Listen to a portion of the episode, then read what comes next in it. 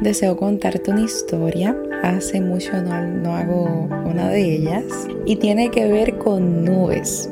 Y em, todas las mañanas y las noches intento estar en la naturaleza para hacer grounding, reconectarme, dejar ir el día o comenzar el día, todo depende. Y em, en este día en específico me estaba enfocando en mirar las nubes. Era de día, era en la mañana. Y eh, de repente cuando empiezo a mirar el cielo, veo nubes y en ese momento habían unas cuantas. Habían como tres nubes. Yo dije, ok, voy a ponerles nombre y apellido a estas nubes.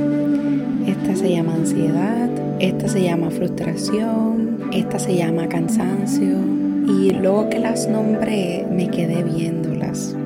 Y como sabes, se fueron moviendo estas nubes.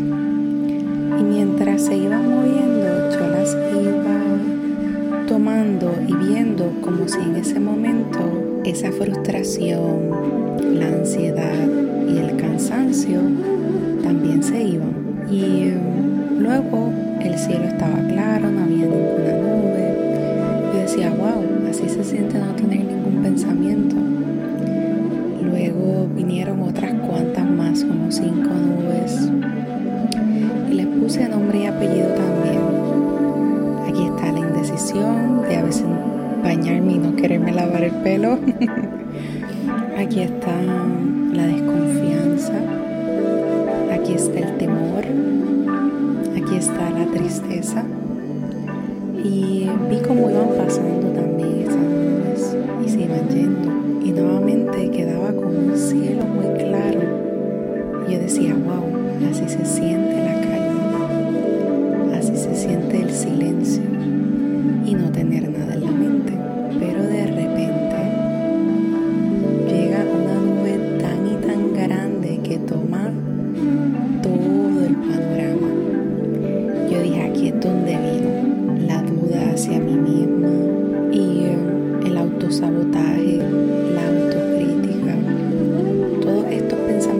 Son los más fuertes.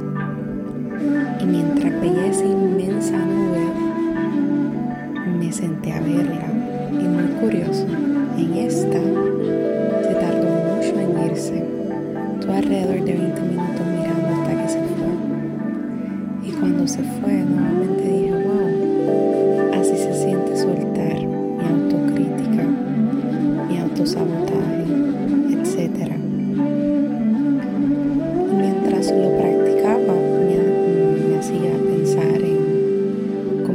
utilizarlo, no solamente en mí, sino también en los demás, y cómo podemos utilizar esta metáfora para ver que si nosotros tenemos dentro de nosotros pensamientos, sentimientos, dudas, no dudas, etcétera, etcétera, que nos influyen y nos golpean a diario o a cada rato.